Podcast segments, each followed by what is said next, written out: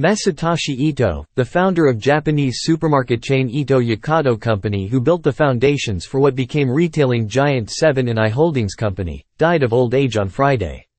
He was 98.